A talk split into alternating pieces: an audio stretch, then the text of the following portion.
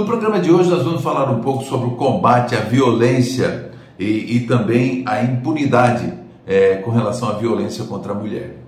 Então essa é a pauta de hoje. Vamos à nossa história de hoje?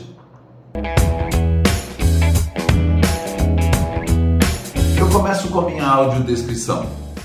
Eu sou Celso Gomes, tenho 1,80m, estou de óculos redondo, tenho barba e cabelos grisalhos curtos estou de camisa é, camisa cinza, excepcionalmente, no programa de hoje. E a minha convidada, ela é advogada criminalista, presidente da Comissão de Combate e Impunidade contra a Mulher, é, da, pela OAB da Paraíba, e também mestranda em Direitos Humanos pela UFPB. Eu converso no programa de agora e seja bem-vinda, também com a sua audiodescrição, Ana Beatriz Eufrazino. Tudo bem, Bea? Olá, Celso, tudo bem? Eu me chamo Ana Beatriz Eufrauzino, vou para a minha autodescrição. Eu sou, tenho 25 anos, sou morena, cabelos pretos, estou com uma blusa verde, né? Tenho 1,65 de altura e sou paraibana, como você bem descreveu aí, né? Presidente da Comissão de Combate à Violência contra a Mulher, advogada criminalista, mestrando em Direitos Humanos e é uma satisfação enorme estar aqui no seu programa.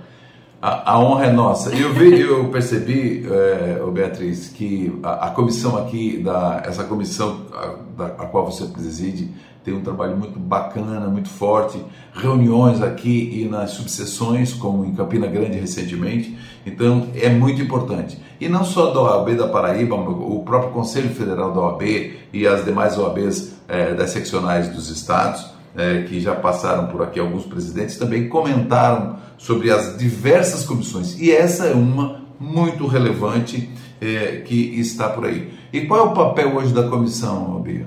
Então, a Comissão de Combate à Violência e Impunidade contra a Mulher da OAB Paraíba, ela tem um foco né, em tratar sobre questões atinentes à violência de gênero, à violência contra a mulher em situação né, de violência doméstica ou familiar, certo? Então, nós temos aí esse viés de tratar é, dentro da OAB e fora da OAB sobre essa temática, certo? Hoje, né, a OAB Paraíba, através da nossa comissão, integra a rede né, estadual de acolhida e enfrentamento à violência contra a mulher, que é a REANCAV. Então, junto com outros órgãos, né, é, como a Secretaria é, do Estado, Ministério Público, Defensoria Pública, Tribunal de Justiça, a OAB também integra a REANCAV. Então, a gente consegue ali né, se comunicar diretamente com a sociedade civil, com os demais órgãos do, do, do sistema de justiça, para dialogar sempre de forma muito construtiva sobre a violência contra a mulher, seja no âmbito doméstico e familiar, seja fora dele. Né? Então, nós temos esse papel realmente, o papel de conscientizar, de enfrentar mesmo, de batalhar contra a violência contra a mulher. Agora, e, e essa comissão e a OAB tem algumas parcerias para, para que consiga uh, levar adiante essa campanha? Porque na verdade não é só a OAB, né? Porque isso é uma campanha de todos nós, é, do Ministério Público, enfim, do Tribunal de Justiça, do Tribunal, a Justiça do Trabalho Eleitoral, enfim, é um, é um comprometimento de, de todos os homens também, né? Combater essa, sim, essa violência. Sim, sim, exato. Nós temos sim como eu falei agora, como a gente integra né, essa rede estadual que é muito grande e está aí né, espalhada por todo o estado da Paraíba, então a OAB Paraíba, através da nossa comissão, consegue sim dialogar sobre essa temática com diversos órgãos, né? Não só do sistema de justiça, mas também órgãos sim. do sistema de saúde, por exemplo. Né? Exato. Né? Todos os locais ali que aquela mulher passa quando ela se torna vítima né, de violência contra a mulher. Seja na delegacia, até o hospital, até o Tribunal de Justiça, Ministério Público. Então, todos esses órgãos a gente consegue ter um diálogo institucional muito bom, né? São grandes parceiros da OAB Paraíba no combate à violência contra a mulher. É, desde 2019, né, quando nós passamos a integrar a REANCAV a partir da comissão. Né? Então, assim, é um trabalho em conjunto, um trabalho institucional em conjunto, como deve ser. Porque o combate à violência contra a mulher não acontece sozinho, não acontece de forma isolada. Nós realmente temos que nos dar as mãos né, e trabalhar em conjunto para combater essa, essa problemática que, como você falou aí no início, vem em grande evidência no Brasil, infelizmente. Né? Então, é um trabalho em conjunto, a OAB conta com grandes parceiros, o Ministério Público, a Secretaria do Estado, né? É, da Mulher e da Diversidade Humana, nós temos as secretarias municipais, temos o Tribunal de Justiça, o Ministério Público, a Defensoria Pública, então são vários parceiros que caminham aí institucionalmente conosco no combate à violência contra a mulher. Até, oh, oh, Beatriz, até para que a nossa audiência compreenda muito bem, porque às vezes a, mulher ela está sofrendo algum tipo de violência ou assédio sexual e, e caminhando para o assédio moral, às vezes no ambiente de trabalho. É, agora, dá alguma, algumas informações importantes. Seguinte, o que, que é caracterizado esse assédio, é, essa violência? Porque às vezes a mulher acha, não, é, quem está assistindo uma novela, a novela Pantanal, por exemplo, vê aquela questão é, da, da, da, broaca, né? Sim. Então, assim, ali eu gostaria que você passasse alguns exemplos para que as pessoas, as mulheres especialmente, Sim. que às vezes está sofrendo e não sabe. Perfeito. Olha, em relação à novela Pantanal, eu vou ficar devendo, porque eu não assisto a novela Pantanal, é uma falha minha. Não, mas tudo bem. Tenho mas... muita vontade de assistir, mas é, só pra, né, assim, é, contextualizar, existe o assédio sexual e moral, né? E existe a importunação sexual, certo? Embora culturalmente ali a gente chame ambas as situações de assédio, né? Existe uma pequena diferença, tá? O assédio sexual ou moral, ele sempre vai acontecer quando a pessoa que estiver praticando o assédio tiver hierarquicamente acima da vítima. Então não é em qualquer situação que vai ter assédio, certo? Se houver hierarquicamente, né, uma posição acima da vítima, por exemplo, o chefe, né? É, institucionalmente a gente vê muitas mulheres sofrerem um assédio, e aí realmente é o assédio sexual, tipo penal assédio sexual, né? É, por conta dessa hierarquia. Então, o que é que caracteriza realmente o assédio? É a hierarquia entre as partes tá? Se o agressor tiver hierarquicamente acima da vítima, aí nós temos sim o assédio sexual ou assédio moral. A importunação sexual não necessariamente precisa ter essa posição hierárquica acima. Então, como é que a gente consegue enxergar a importunação sexual? A menina tá numa festa, né? A mulher tá lá numa festa, o cara chega, passa a mãozinha no cabelo, puxa pelo braço, tenta dar um beijo à força, beija à força. Isso é importunação sexual, certo? Então, é, culturalmente a gente costuma chamar ambas as situações de assédio, mas existe, de forma técnica, existe essa diferença, tá? Então, se houver contra o, é, em relação ao agressor contra a vítima uma posição hierárquica, estamos diante de um assédio sexual, né? Se não houver essa situação hierárquica, for aí no dia a dia, dentro do ônibus, como a gente já viu casos, né, de homens que é, é, atender a própria lascívia, praticavam ali diversos atos libidinosos contra as mulheres dentro do ônibus, metrô, é, festas, né? É, barzinhos. Então, quando a gente vê nesses locais, a gente está falando de importunação sexual, não necessariamente de assédio sexual. Então, existe essa pequena diferença. Nós vamos a um breve intervalo é, e a gente volta conversando sobre esse tema tão importante que é o combate à, à violência e à impunidade contra a mulher. A gente volta já já.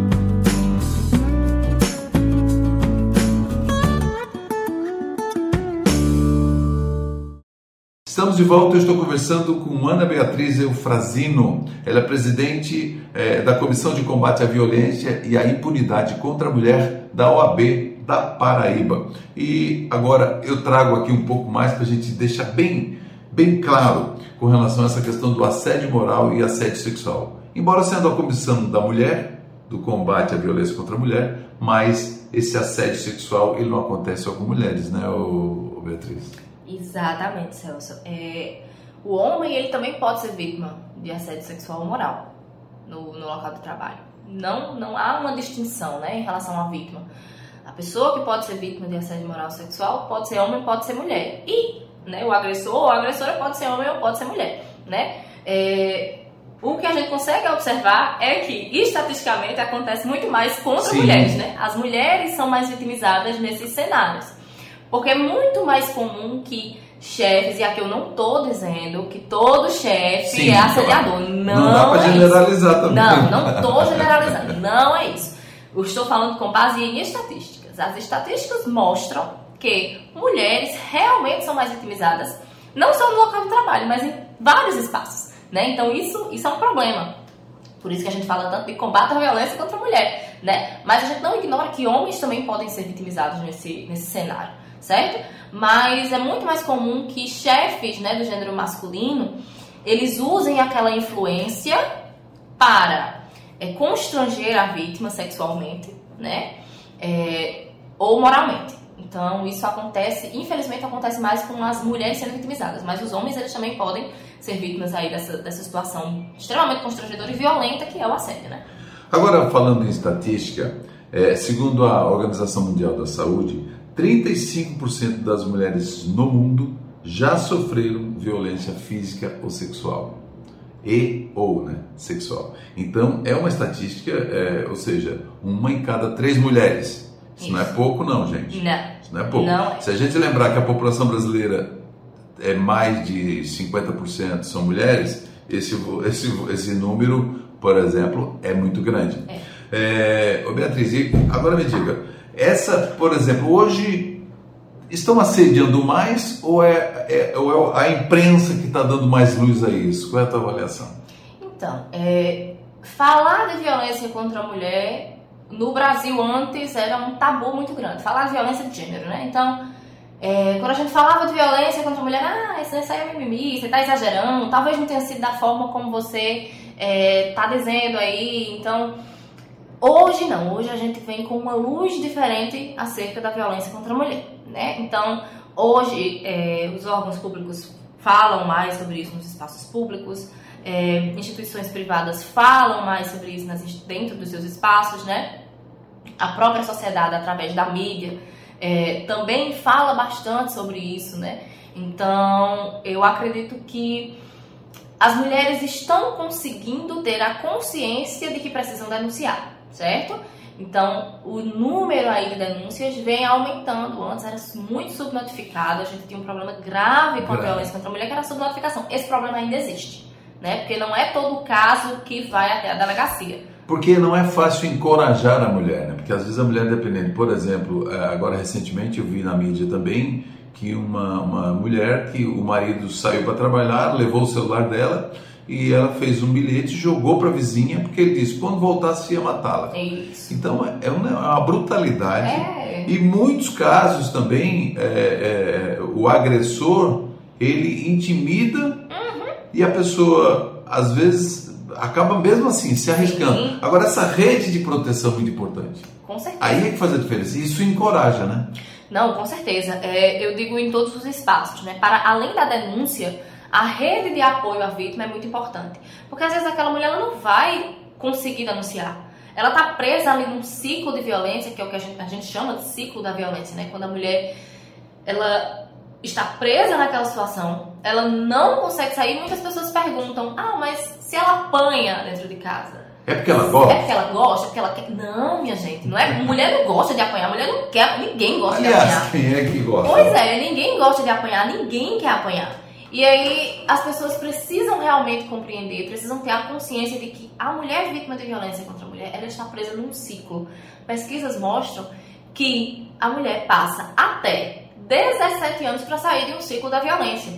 Porque o ciclo da violência ele tem três fases, né? E é cíclico. Então, primeiro tem a fase ali é, da, do aumento da tensão, né? Então todo relacionamento começa com expectativas, né? Então você vai ser a mulher da minha vida, você vai ser a minha rainha, eu vou tratar você como uma princesa, eu amo você, não sei o que, não sei o que, não sei o que.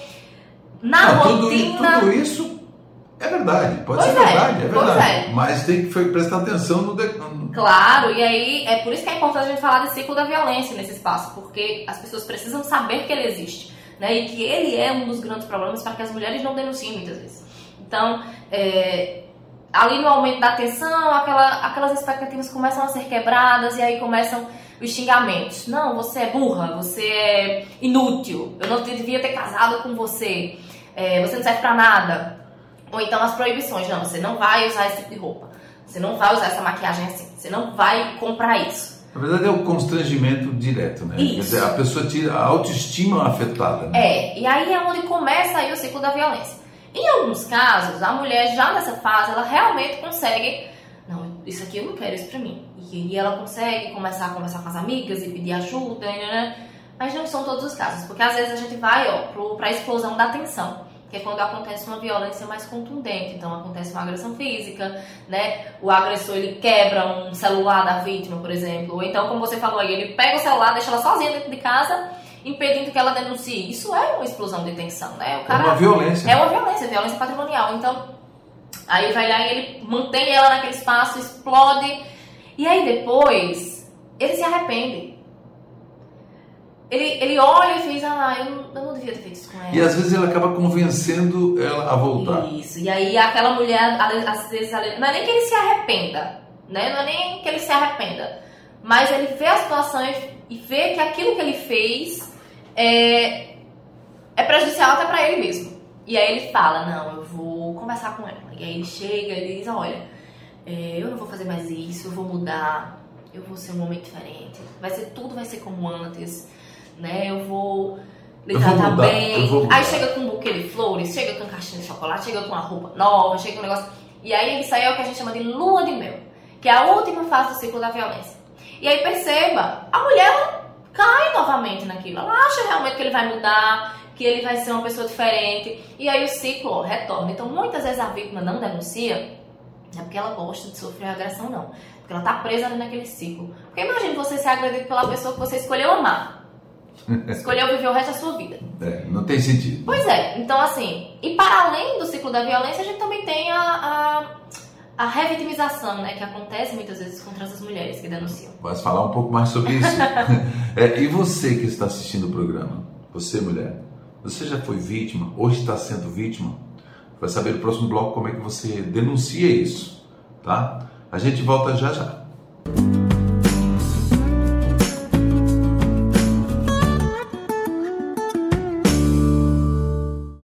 Estamos de volta. Se você está sendo vítima de algum tipo de violência ou tem a dúvida se isso é violência, você não está se sentindo bem, você mulher, ou até mesmo você homem, está sofrendo assédio, assédio sexual ou moral no seu ambiente de trabalho, é importante você saber que existem canais de denúncia.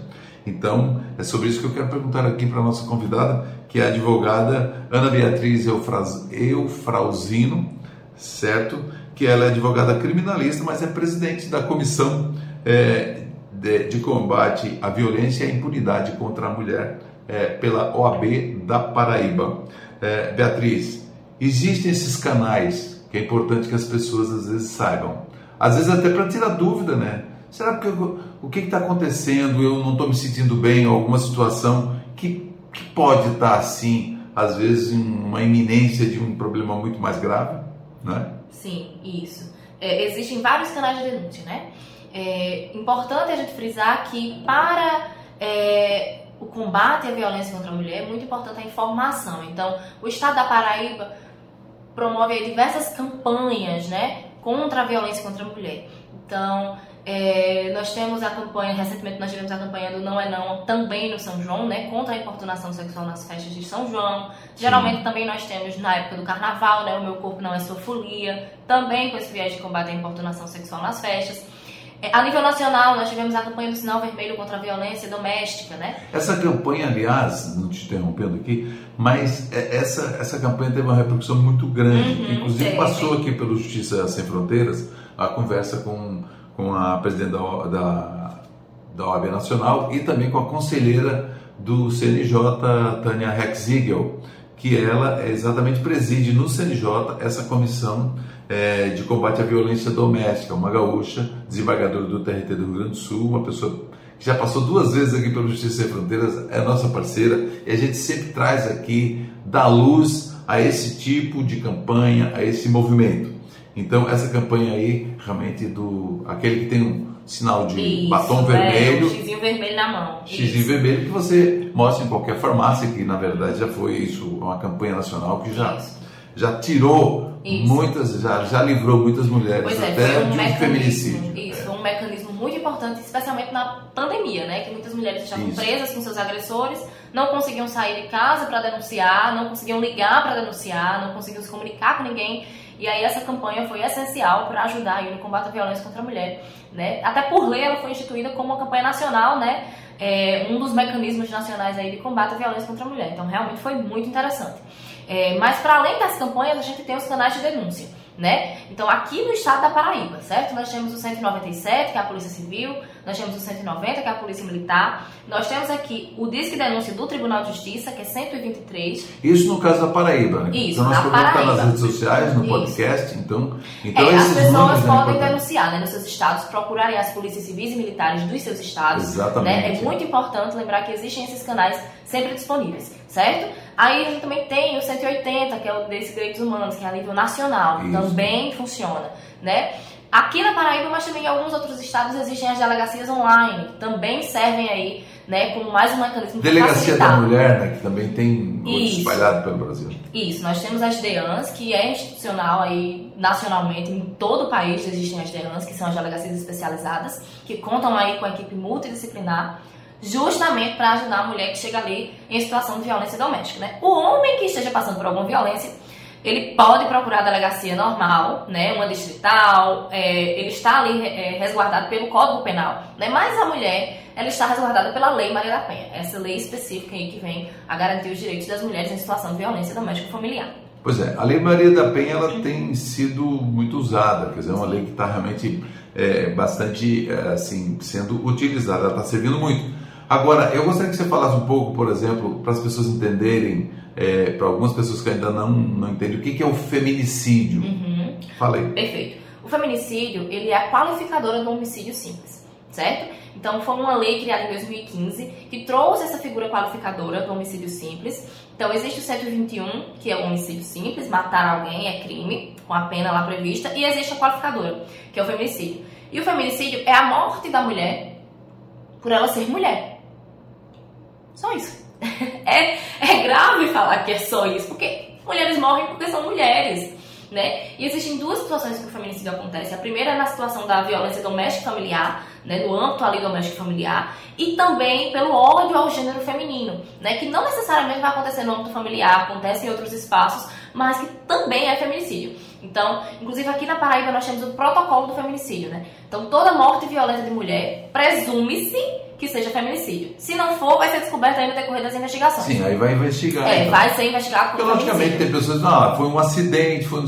Bom, É, vai ser ser- investigado. Tem coisa que é muito óbvia. Isso, né? pois é. Mas já se, se for morte violenta de mulher, já se presume ser feminicídio, né? Desde o ano passado a gente já tem esse protocolo em acordo com diretrizes aí eh, nacionais impostas pela ONU aqui no Brasil. Então, eh, temos todos esses mecanismos aí de combate, né? De iluminação contra a violência contra a mulher, né? Sobre esse problema, realmente jogando luz sobre esse problema. Temos estatísticas altas, né? É, no Brasil, em 2021, 230.861 mulheres foram vítimas de violência doméstica no Brasil, né? Que denunciaram. essa mil só para fixar? 230.861. Nós tivemos 597.623 registros de ameaças. Tivemos 619.353 chamados ao 190. Violência psicológica, que é um tipo novo do ano passado. Sério. Já tivemos 8.390 casos registrados de violência doméstica. Isso aqui são dados né, do Anuário Brasileiro de Segurança Pública.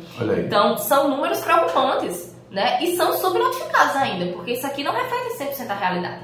E agora eu quero que você, antes de encerrar, quero agradecer, viu, Beatriz, que você, você presidindo essa comissão, teve reuniões, a gente acompanhou pelo Instagram, não conseguimos estar presente lá em Campina Grande, nem no São João, mas, mas eu quero agradecer aqui imensamente a tua gentileza e gostaria que você deixasse o seu recado aqui para as mulheres, bem rapidinho, que nós já estouramos o tempo, bem rapidinho. Muito obrigado pela tua participação aqui no Justiça Sem Fronteiras. Eu que agradeço, Celso, ao convite, ao espaço. É sempre bom né, ser convidada para falar sobre violência contra a mulher. Nós precisamos falar desse tema. A violência contra a mulher no Brasil não deixou de existir. Mulheres denunciem. É importantíssimo que vocês denunciem. E as pessoas que estão, né, que conheçam mulheres vítimas de violência, formem redes de apoio para essa mulher, ajudem essa mulher a sair realmente dessa situação de violência. Né? É muito importante que a gente fale disso, que a gente levante, que vista a camisa, levante a bandeira e realmente entre aí no combate à violência contra a mulher no Brasil.